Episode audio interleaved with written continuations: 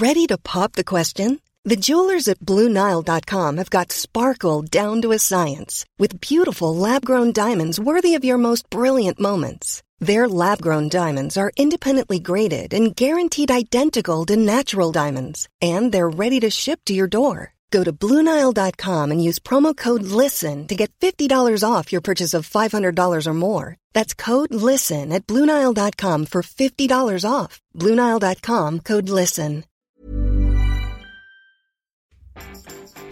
Vous en avez marre de recevoir tous les jours les mêmes mails Bonjour, bonjour, bonjour, bonjour, bonjour, c'est Bertrand, votre coach web. Bienvenue dans ce nouvel épisode du podcast, épisode 411. J'espère que vous avez la forme, la grande pêche, la patate, que vous avez plein d'idées, plein de choses à développer. Et aujourd'hui, je vais continuer à vous parler de storytelling parce que j'ai eu une question qui m'a été posée par euh, Sylvain dans mon cadre de mes Ask Bertrand. Je vous rappelle que vous pouvez euh, me poser des questions et j'essaie d'y répondre le mieux possible. Et euh, Sylvain me parle, me pose une question, me dit storytelling, est-ce que ça marche vraiment? Et il me dit, c'est ah, c'est intéressant, il dit ça me saoule tous ces mails formatés. Alors, je vais essayer de répondre en, plusieurs phases. Oui, le storytelling euh, est efficace. En fait, le storytelling, hein, c'est de raconter des histoires et le mode de transmission de l'information euh, privilégié depuis des millénaires, euh, tout simplement parce que c'est le mode le plus efficace hein, qui a été qu'on puisse mémoriser surtout bien avant qu'on puisse l'écrire. Alors, le récit le plus ancien actuellement connu est l'épopée de Gilgamesh que je n'arrive jamais à dire, qui date de la haute antiquité, hein, qui a été pourquoi on en a une parce qu'il a été écrit sur des tablettes d'argile. Euh, en fait, euh, bah, c'était qui euh, Gilgamesh hein, C'était un personnage héroïque de la Mésopotamie antique. Voilà. Alors, il a, il est pas si connu que ça, comme ça, hein, même si Marvel en a l'a mis dans un de ses épisodes, ou en tout cas, il a inspiré un personnage de Marvel. mais il y a d'autres stars hein, dans le domaine, plutôt hein, Ulysse, hein, enfin l'Iliade et l'Odyssée en général, qui date de 750 avant Jésus-Christ quand même. Hein. Les contes des mille et une nuits, qui datent du 8e siècle, ou bien sûr le roi Arthur. Et en fait, on devrait aussi ajouter euh, beaucoup de textes religieux et pas mal de choses comme ça, euh, qui euh, finalement ont passé les siècles euh, notamment au départ pas du récit, hein, parce que euh, la transmission du savoir a longtemps été orale, et donc de raconter des histoires permet de passer une information. Mais en fait, hein, ceux qui ont des enfants, quand vous racontez une histoire à vos enfants, vous leur racontez euh, n'importe quelle histoire, dedans, hein, dans toutes ces histoires qui ont été inventées depuis des siècles, dedans, on y passe toujours un bout de savoir ou un bout de, de comportement qu'on voudrait que les enfants adoptent. Hein. attention, on ne crée pas au loup, des choses comme ça toutes ces logiques-là euh, sont intégrées dans des dans, dans, des histoires qui permettent aux enfants de mieux les retenir et qui permettent de les transposer à leur vie. Alors euh, si on l'utilise autant vraiment, hein, c'est que euh, le storytelling permet aussi de faire passer un message d'une manière qui est plus émotionnelle et plus évocateur. Et c'est pour ça qu'on mémorise plus facilement. En fait, euh, la personne qui l'entend euh, peut aussi facilement transmettre cette information-là parce que quelque part elle va l'intégrer en elle-même. Et ce qui est intéressant en fait, c'est que quand vous racontez une histoire, la personne qui l'entend, c'est est-ce qu'elle est capable de la raconter à son tour? Et pour une entreprise, c'est génial parce que euh, par exemple, je, vous prends l'exemple, je, je, sais, voilà, je prends un exemple global. on dit souvent que le Père Noël est inventé par Coca-Cola, mais en fait, c'est Coca-Cola n'a pas inventé le, le, Père Noël tel qu'il est. le personnage du Père Noël n'a pas été inventé, mais par contre, euh, Coca-Cola a sans aucun doute euh, fait un imaginaire, construit un personnage, le gros personnage tel qu'il est, etc. A construit tout un tas de choses autour de ça en racontant des histoires autour de ça. Euh, mais la logique, il y a là derrière, c'est que au fur et à mesure des années, les gens racontent que Coca-Cola hein, a inventé le Père Noël, que le Père Noël il fait ça, etc. Donc cette histoire, elle se transmet. si vous êtes capable, hein, franchement, de raconter une histoire et que les gens sont capables de la transmettre, bah quelque part ils font votre publicité. Et c'est ce qui est intéressant là-dedans, c'est pour ça que tout le monde essaye de l'utiliser. Alors, il y a eu des, mesures qui ont été faites sur cette efficacité, est-ce que c'est vraiment efficace ou pas? Euh, Eh ben, un psychologue hein, spécialisé dans les questions cognitives, Jérôme Brunner, avait estimé qu'un fait enrobé dans une histoire a une puissance de mémorisation 20 fois plus élevée que ce même fait brut. Voilà, tout simplement.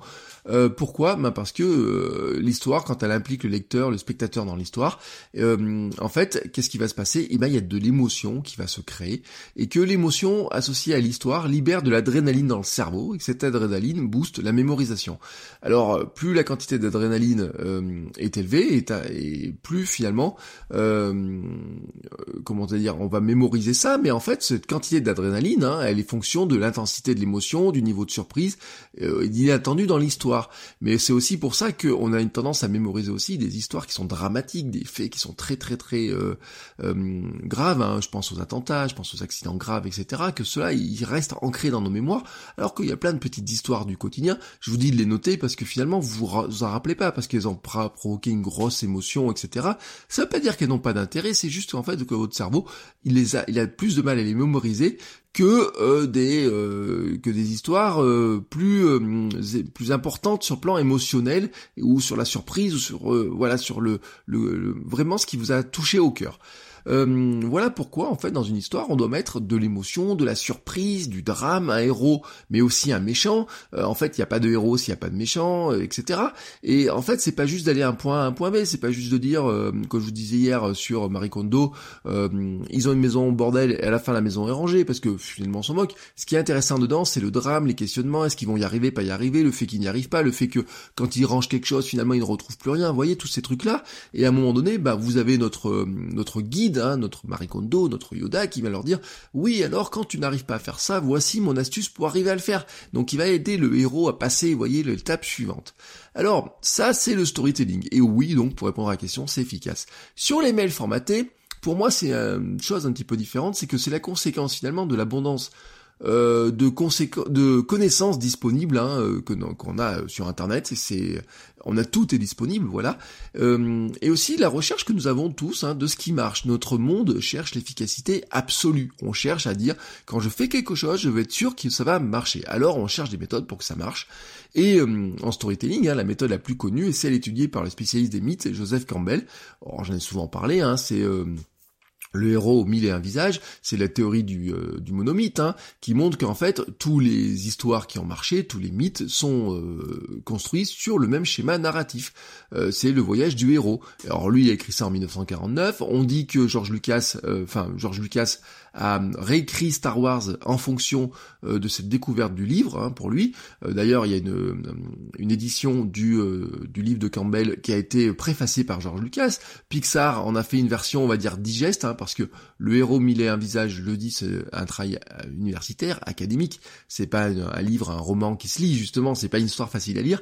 Euh, c'est vraiment un travail d'analyse académique hein, de comment sont construites les histoires. Donc Pixar on avait fait une bible hein, pour ses scénaristes et vous en trouvez plein de versions différentes.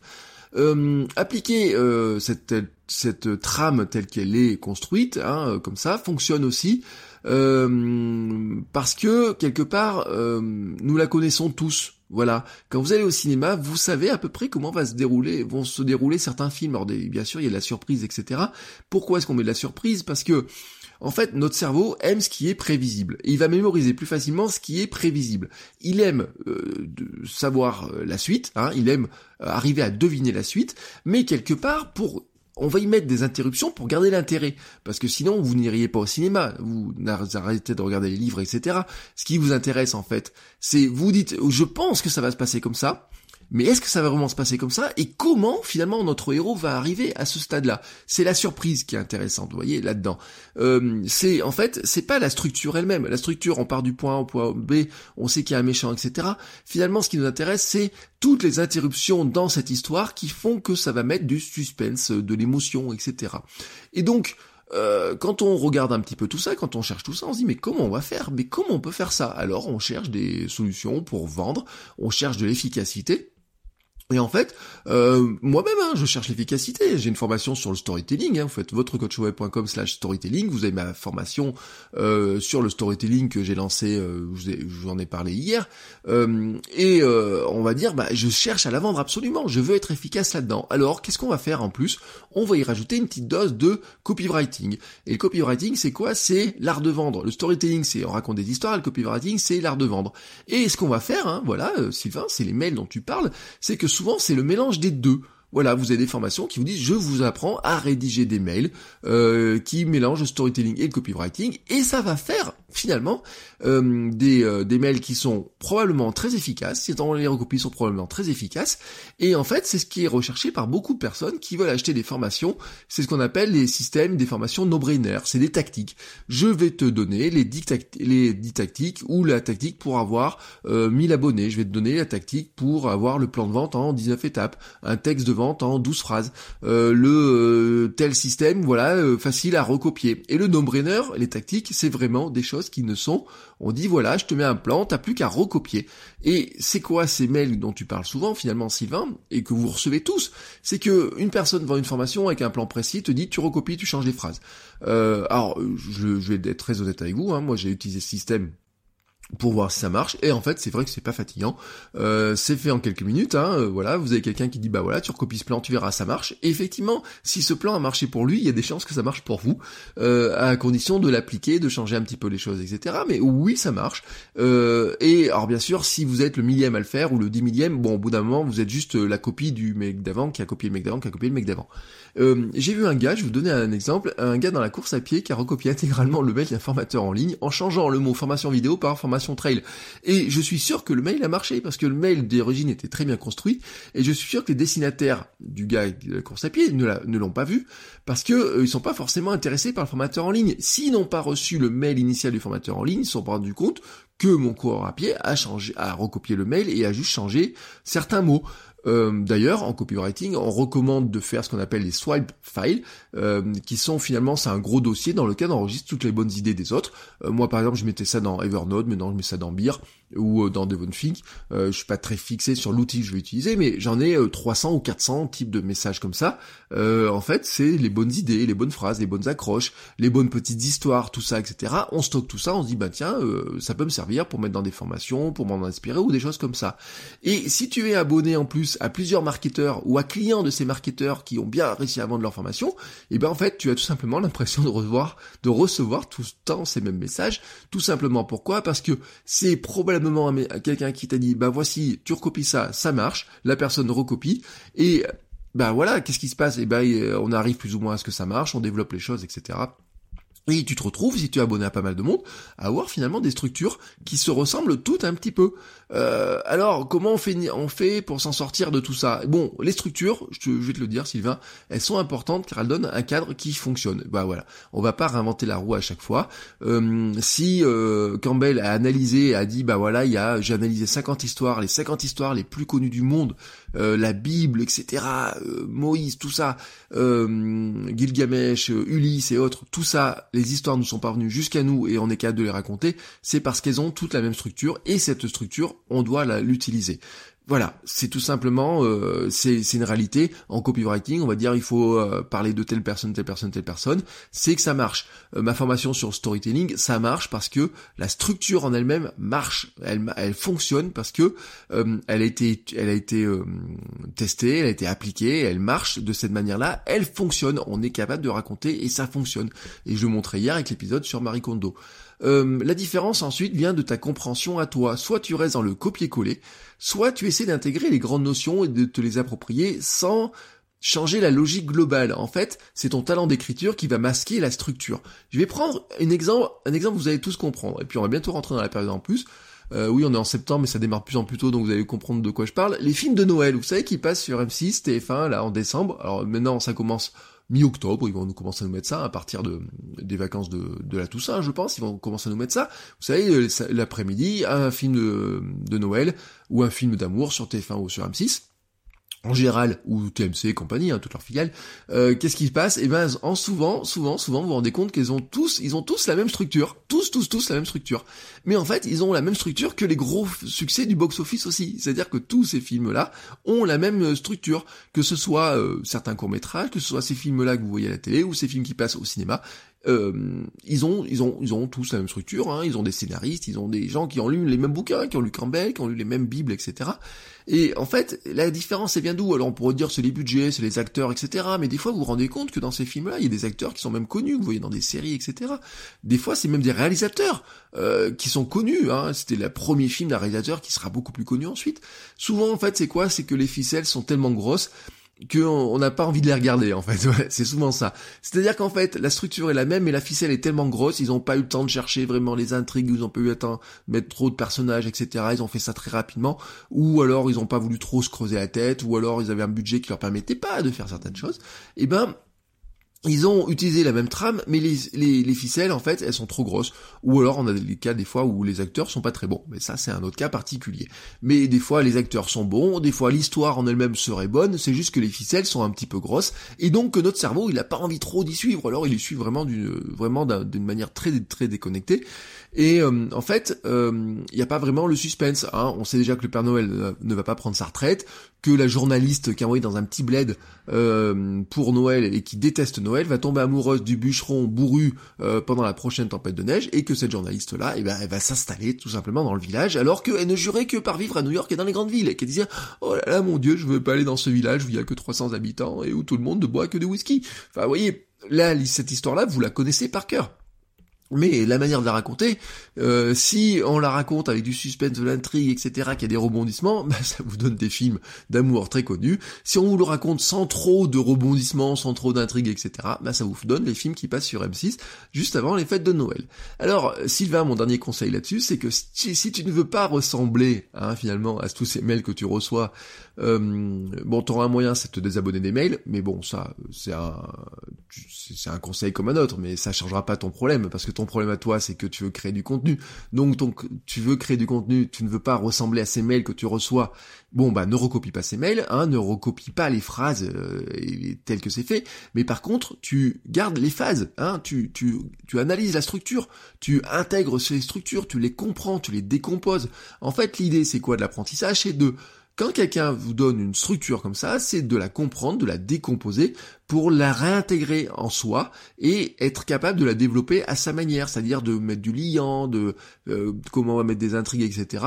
Et c'est de se sortir de ce copier-coller, tout simplement, pour arriver à sa propre version à, nous. Et c'est-à-dire, en fait, bah, Sylvain, j'ai envie de te dire, c'est tu prends ces structures-là, tu les intègres en toi, tu les décomposes, tu les comprends, tu les intègres en toi, et ensuite tu injectes dedans bah, qui tu es toi pour en faire ta propre histoire avec qui tu es, ce que tu penses, comment tu le penses, comment tu vois les choses, etc. Mais c'est pareil pour tout, hein. je le parle, j'en parlais de ma formation storytelling. Dans ma formation sur 30 jours pour devenir un meilleur créateur de contenu, je vous donne le plan exact hein, d'un contenu, le plan exact avec l'accroche, etc. Tout, ça marche pour la vidéo, ça marche pour du podcast, ça marche pour tout, tout, tout, tout, tout, tout, tout. Hein. Vous trouvez la formation sur mon site sans aucun problème. Ce plan marche pour tout, vous pouvez l'appliquer à n'importe quoi. Euh, mais après, euh, bah, c'est quoi la différence? Ça va être votre talent, hein, votre talent, votre compétence, et je sais que vous en avez beaucoup, beaucoup, beaucoup, tous les uns et les autres, ça va être votre talent et votre compétence, à arriver à masquer cette structure pour que les gens qui, quand ils vont consommer ça, bah finalement, ils oublient la structure et ne se concentrent que sur, euh, finalement, le message que euh, vous avez à passer.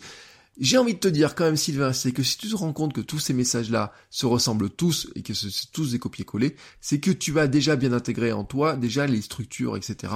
Et donc, eh ben que tu as déjà un œil beaucoup plus avertu, je pense, que la plupart des gens qui, pour certains, franchement, ne voient pas vraiment ces structures-là. Pour ils les les voient pas ou ils ne comprennent pas tous les tenants, les aboutissants. Donc c'est que déjà tu as passé un bon partie du chemin, et bah peut-être, euh, voilà, il reste une autre partie du chemin qui est de se dire, bon bah comment finalement je m'en sers pour analyser les trames et ce qui marche, et puis maintenant je vais le faire à ma sauce. Voilà, c'était euh, ma réponse longue à une question qui était courte au départ, mais si vous avez aussi vos, questions, n'hésitez pas, je vous ai donné euh, plein de liens dans cet, dans cet épisode, hein. je vous ai parlé de ma formation storytelling, ma formation sur la création de contenu en 30 jours.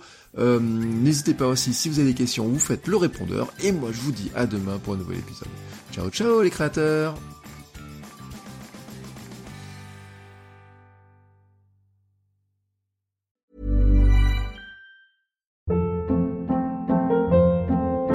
Hold up. What was that? Boring. No flavor. That was as bad as those leftovers you ate all week. Kiki Palmer here, and it's time to say hello to something fresh and guilt-free. Hello Fresh. Jazz up dinner with pecan-crusted chicken or garlic butter shrimp scampi. Now that's music to my mouth. Hello Fresh. Let's get this dinner party started. Discover all the delicious possibilities at hellofresh.com.